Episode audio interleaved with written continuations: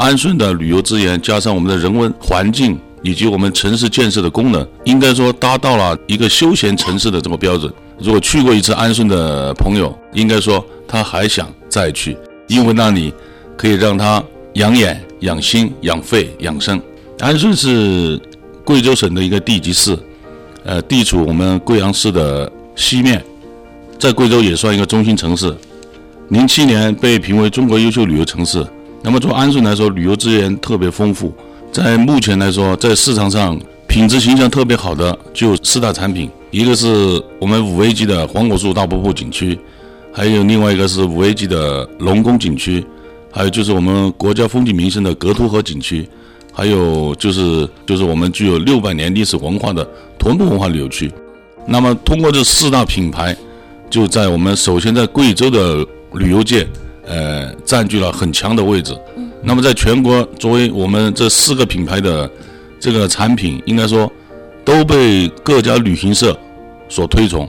我很自豪的说，呃，到贵州旅游，肯定首先到我们安顺，到了安顺，肯定首先到黄果树大瀑布。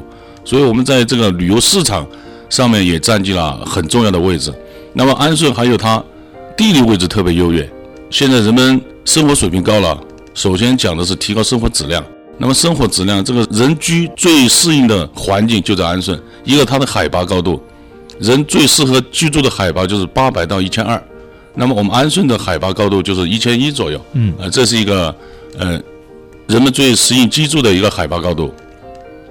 第二个是它的气候环境。呃，全世界都知道昆明是春城。我曾经在昆明读书工作了八年。那么气候环境。呃，气候温度跟我们安顺差不多，但是它唯一有一点，我们安顺比昆明好一点，我觉得是紫外线的辐射，呃，要小，基本没有紫外线的辐射。那么作为昆明女孩子，我觉得人长得很漂亮，同时也很健康，皮肤呃比较黑一点，所以就是它的辐射比我们安顺那边要强。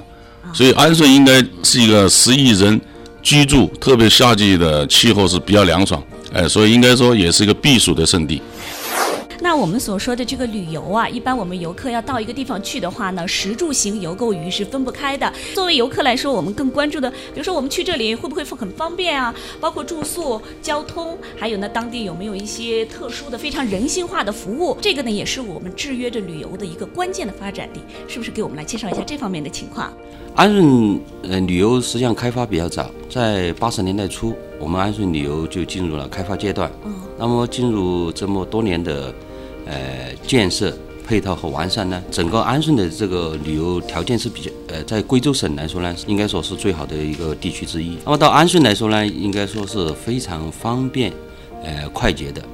那一个从省外进入安顺呢，可以通过贵阳的龙洞堡机场到安顺呢，有全省最好的高速公路，一个多小时就可以到达安顺了。从安顺那个中心城市来说呢。到我们主要的景区景点呢，我们都有高速公路连接。另外呢，安顺呢也有一个较大的铁路过境站，从上海到昆明、北京到昆明，很多条线，呃，都经过安顺停留。